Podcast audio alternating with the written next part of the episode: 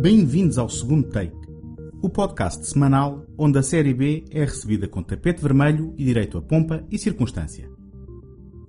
O meu nome é António Araújo e esta semana celebramos o clássico da ficção científica dos anos 80, Blade Runner Perigo Iminente. Em antecipação da sequela com estreia prevista no próximo mês de outubro, proponho-vos um especial dividido em dois episódios, onde nos vamos debruçar em detalhe sobre o filme de culto de Ridley Scott. Nesta primeira parte, vamos falar sobre o livro original de Philip K. Dick, a sua adaptação ao grande ecrã, a produção atribulada, a exibição a audiências de teste que assustou os investidores e a versão original do filme que resultou das decisões executivas na sequência dessas exibições.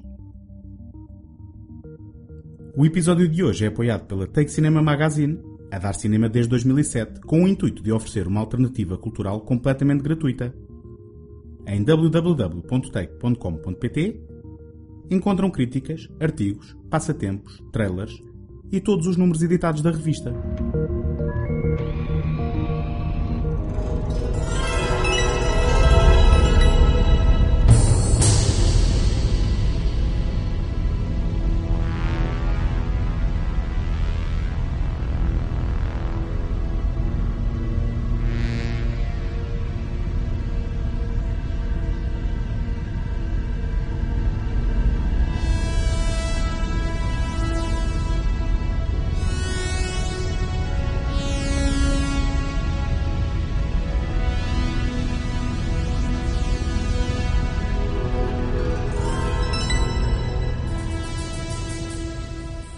Nada é sagrado. Isto não é um juízo de valor, apenas uma mera constatação de um facto. Por muito que queiramos acreditar que existem obras intocáveis, a verdade é que a arte, bem como o seu papel na cultura popular, depende da busca vampírica por inspiração, numa permanente reciclagem de ideias, conceitos e estéticas que refletem as perenes ansiedades e preocupações humanas. Apesar da globalização dos mercados, e da enxurrada de títulos e propriedades intelectuais já conhecidos do público, que são produzidos todos os anos, não se pense que esta reciclagem é uma tendência recente. Se recuarmos à infância do cinema, encontramos, por exemplo, duas versões distintas de Os Dez Mandamentos realizadas por Cecil B. DeMille. Howard Hawks refez o seu próprio clássico Rio Bravo oito anos depois com Eldorado. O precursor do moderno cinema de terror, Psycho, de Alfred Hitchcock, além de ter dado origem a várias sequelas na década de 80, foi alvo de um infame remake 38 anos depois pelo realizador independente Gus Van Sant. Até o enigmático e incontornável 2001 Odisseia no Espaço, de Stanley Kubrick, teve uma sequela, o competente, mas esquecido pelo tempo, 2010 O Ano do Contacto, realizado por Peter James. Já para não falar que grande parte destes títulos e da habitual produção cinéfila são adaptações de obras literárias numa salutar prática de sinergias entre os dois distintos meios culturais.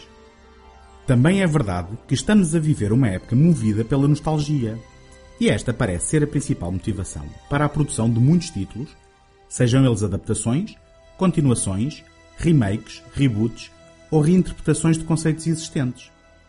Neste contexto, adivinhava-se o regresso, mais cedo ou mais tarde, ao universo do Blade Runner perigo iminente não porque se justifique narrativamente. O filme de Ridley Scott, nas suas muitas versões, conta uma história completa, ainda que tenha um final em aberto.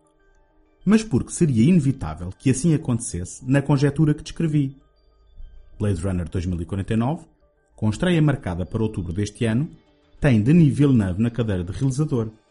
Conta com Ryan Gosling no principal papel e com Harrison Ford volta à personagem original Rick Deckard. Scott volta como produtor e Hampton Fancher, o argumentista que adaptou originalmente do Android's Dream of Electric Sheep, de Philip K. Dick, com a contribuição de David Webb Peoples, colabora desta vez com Michael Green na escrita do argumento. Parece blasfémia, eu sei, mas como referi, nada é sagrado. O estatuto de clássico que Blade Runner goza de forma unânime hoje em dia faz esquecer o facto que este foi um fiasco bilheteiro e crítica à data de estreia. A expressão filme de culto, muitas vezes usada e abusada, encaixa que nem uma luva na história desta obra, incluindo as muitas vidas que foi ganhando ao longo dos tempos.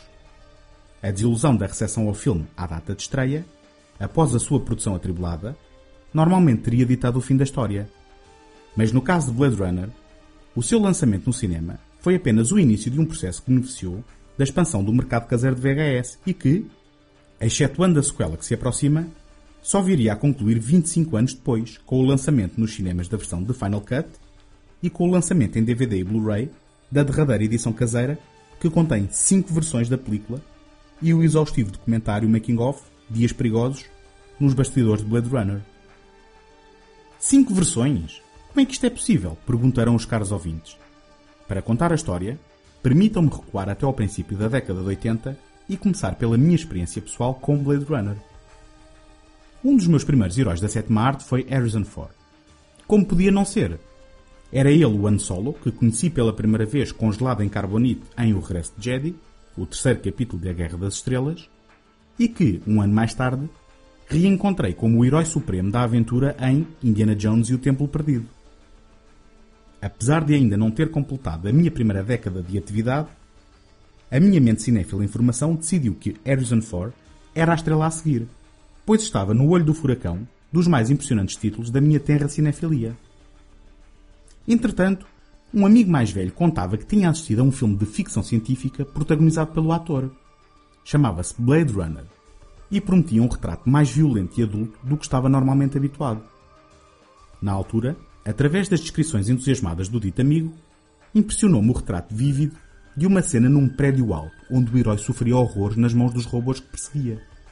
A minha imaginação, alimentada por estas narrações, tentava imaginar as cenas e preencher as lacunas do que ficava por dizer, mas nem podia sonhar com aquilo que vi quando finalmente me emprestaram uma cópia em VHS gravada de uma transmissão televisiva. O deslumbramento pelo visual futurista e pela lacónica interpretação de Harrison Ford, apimentada pela monocórdica narração em off, foi acompanhado por uma boa dose de surpresa perante o ritmo hipnótico e encantatório da narrativa. Nunca tinha visto nada assim. Pouco depois, numa das minhas primeiras compras no recente mercado de venda direta, o mais correto seria dizer pedinchice, pois não tinha dado para ter rendimentos próprios. Consegui uma cópia do filme era uma edição Pan and Scan, retalhada no de formato de 4x3, inserida na coleção Os Mais da Warner Home Video, mas na altura foi como pão para a boca. Era o feliz proprietário de um dos títulos mais cativantes que alguma vez tinha visto. Se bem que este fascínio não se tenha traduzido imediatamente em total devoção. Esta viria apenas com o tempo e com a idade.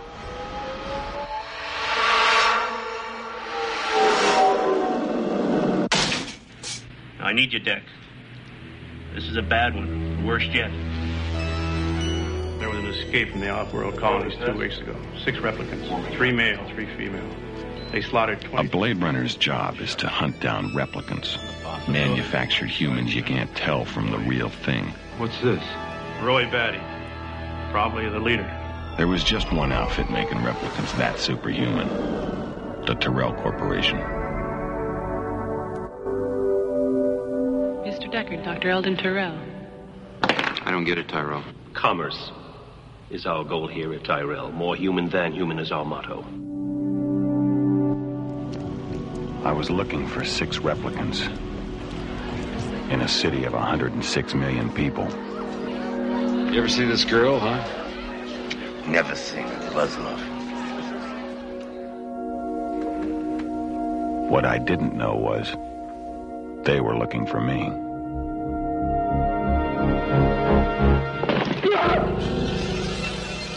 Questions. I just do eyes. Ge- genetic design. Just eyes.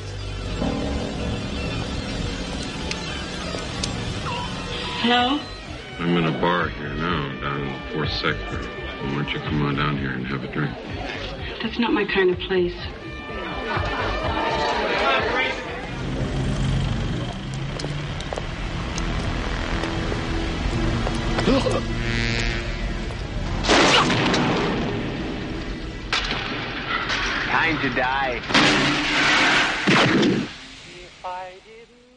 Novembro de 2019.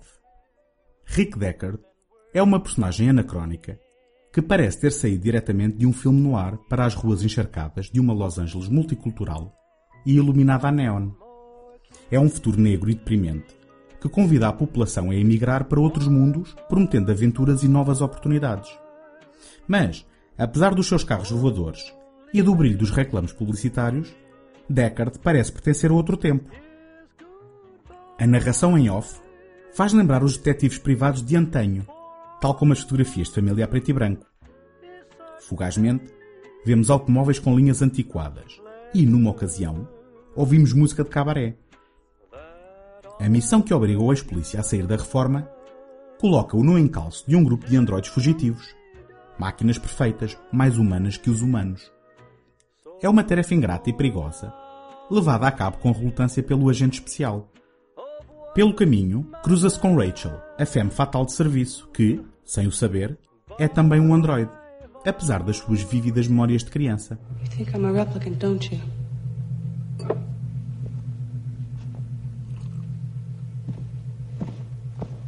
Look. It's me with my mother. Yeah?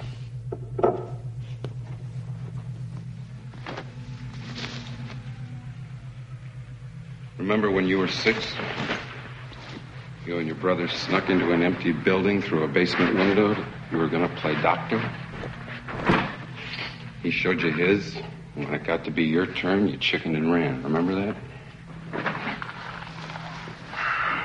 You ever tell anybody that? Your mother, Tyrell, anybody? You remember the spider that lived in a bush outside your window? Orange body, green legs. Watched her build a web all summer. Then one day there's a big egg in it. The egg hatched. The egg hatched, And? and a hundred baby spiders came out. And they ate her.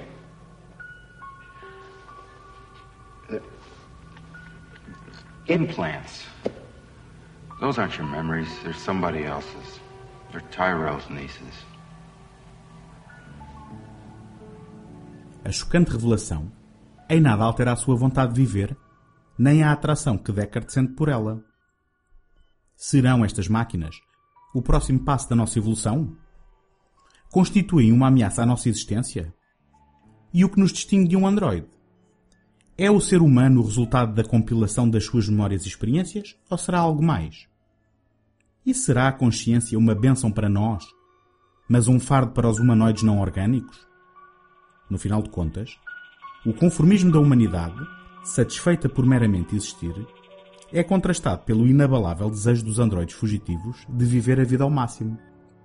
Estes, numa demanda quase religiosa, pretendem confrontar o Criador para lhe exigir a vida eterna. Perante a negação de tal pedido, Roy Batty, o líder dos androides renegados, percebe o valor efêmero da vida e, em última instância, oferece a Rick Deckard, aquele que o procura cegamente matar, uma lição de empatia e bondade.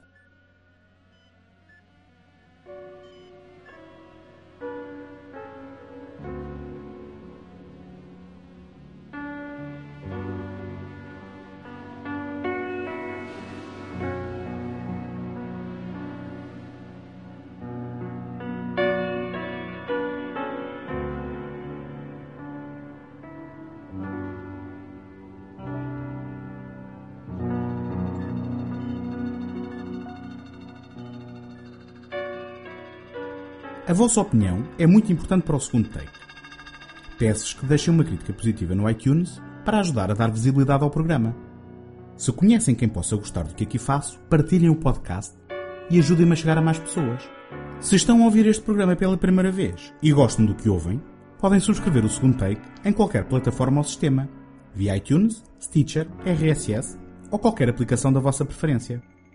Podem também visitar a página segundotake.com seguir-me no Facebook e no Instagram e enviar as vossas opiniões e sugestões para segundotake.gmail.com.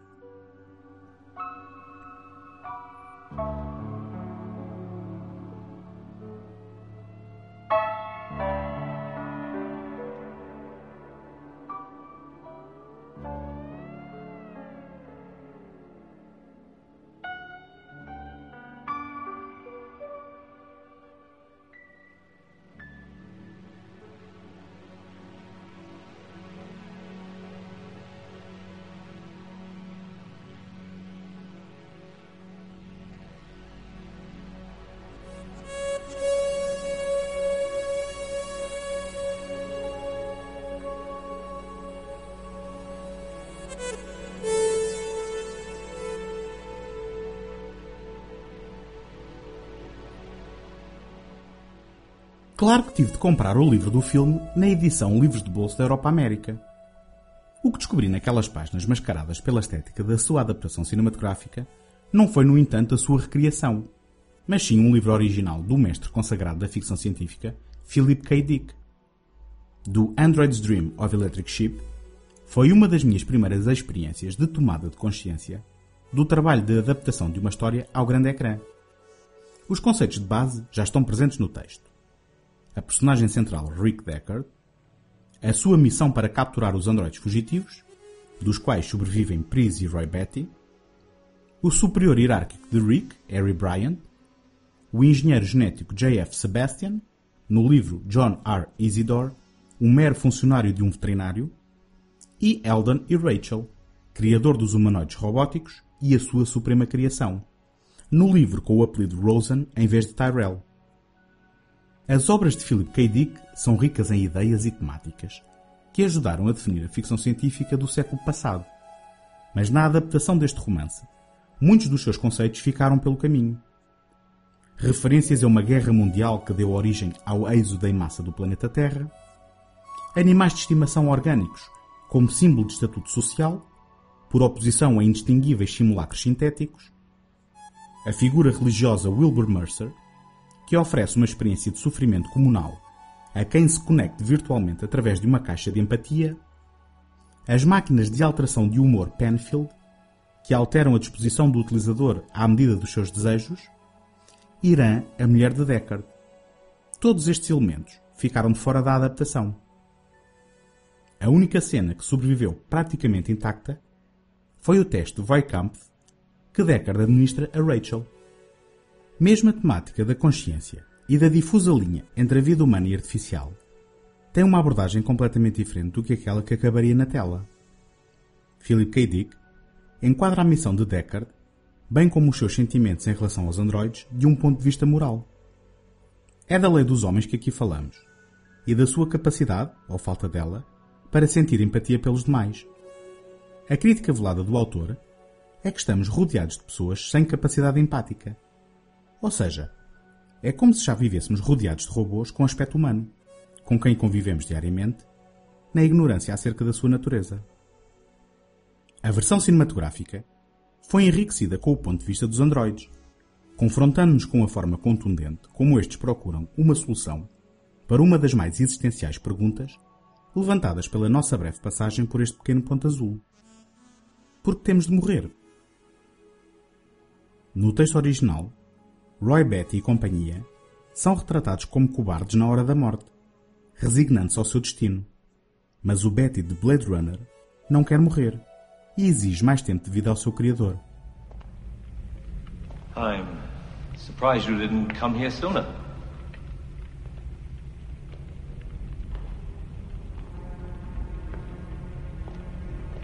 It's not an easy thing to meet your maker. And what can he do for you? Can the maker repair what he makes? Would you like to be modified? Stay here.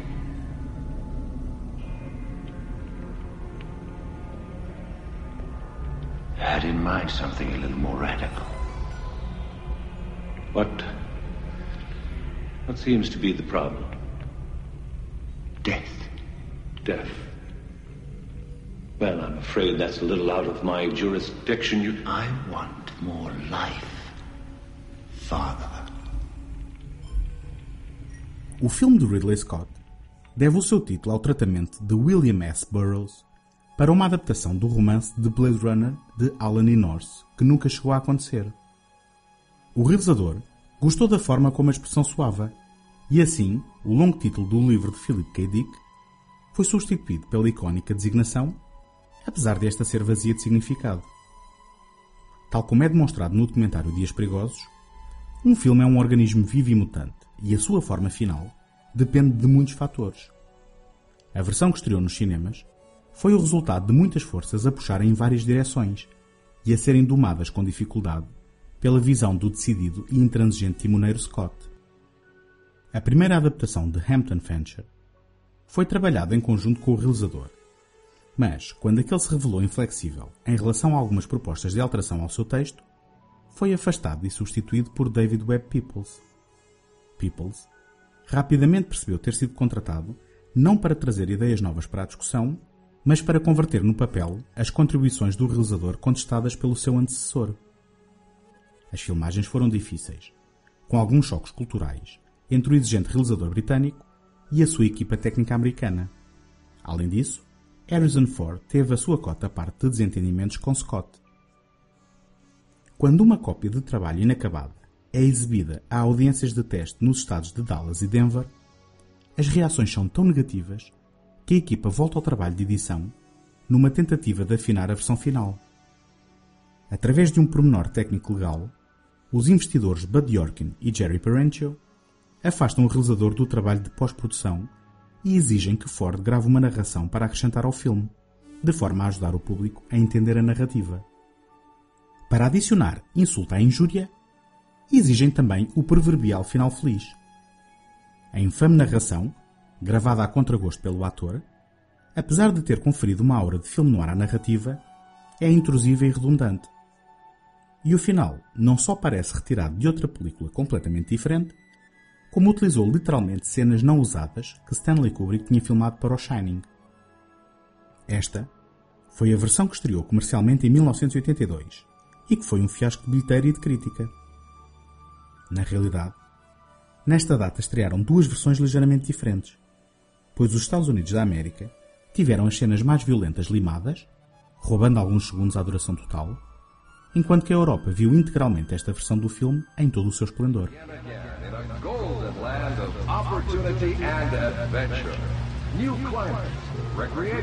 They don't advertise for killers in a newspaper. That was my profession. Ex-cop.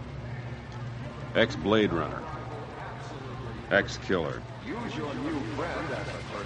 Se compararmos a cópia de trabalho exibida às audiências de teste com a versão estreada nos cinemas, podemos ter um vislumbre da subtil importância das opções editoriais para o resultado final. Aquela versão, apesar de muito próxima da versão final, é constituída maioritariamente por takes alternativos ou diferentes ângulos de câmara daqueles que viemos a conhecer, dotando o filme de um ritmo e respiração diferentes. A banda sonora de Vangelis ainda não estava completa na altura, tendo grande parte da reta final sido ilustrada por música temporária. Em falta estão também, obviamente, a narração em off e o final feliz que vieram a ser incluídos mais tarde.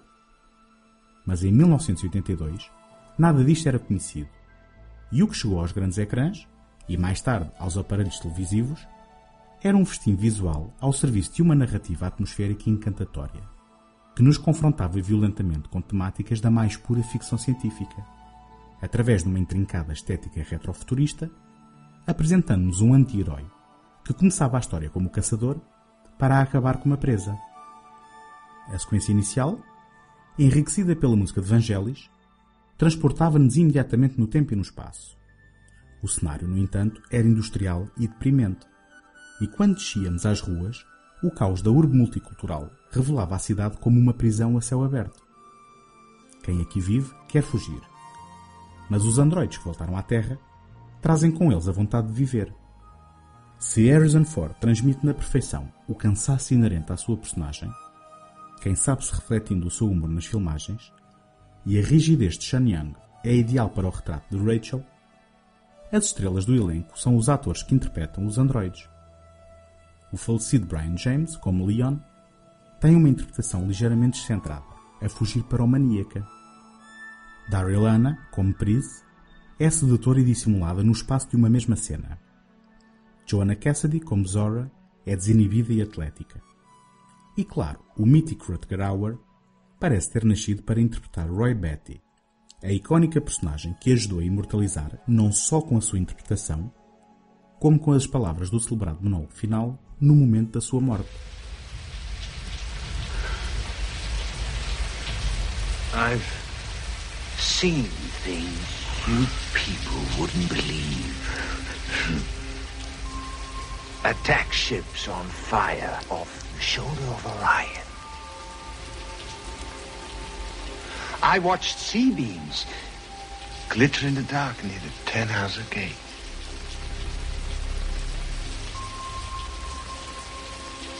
All those moments will be lost in time.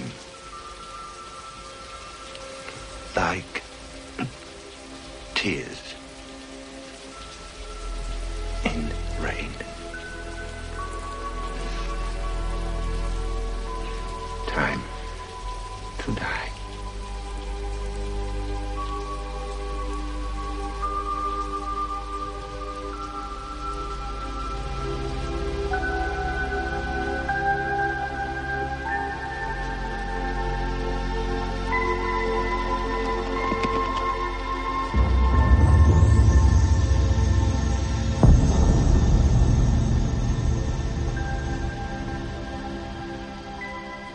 Mesmo uma obra visionária como Blade Runner Perigo Iminente não nasce cristalizada. Ao invés, é um processo em constante evolução desde a escrita, passando pela produção, até à pós-produção e, neste caso, mesmo durante anos após a sua estreia. Porque o consenso atual sobre o gênio deste filme só se começou a formar anos mais tarde.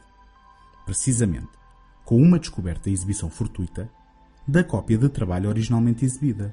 O que não deixa de ser irónico, pois, tal como contribuiu para o constrangimento da visão artística do seu realizador, também veio contribuir em certa medida para a merecida reapreciação e redenção da mesma.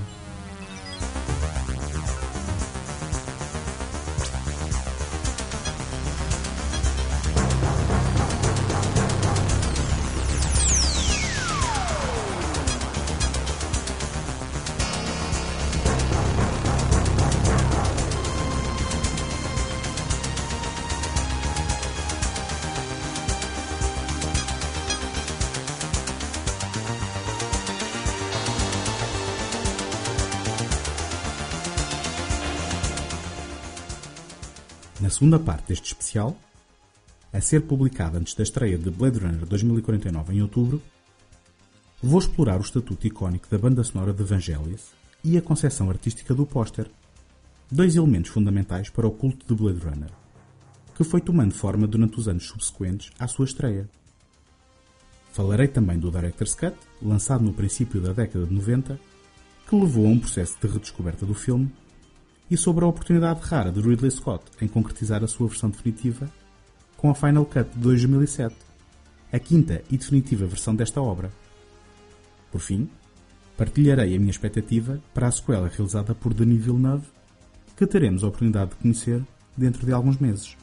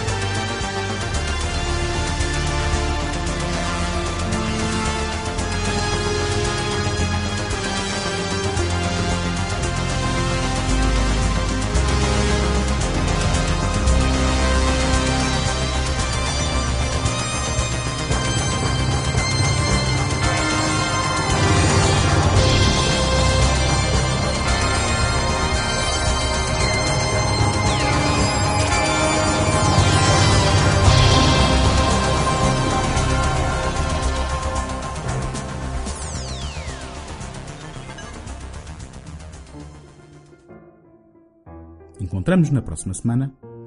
Até lá, boas fitas!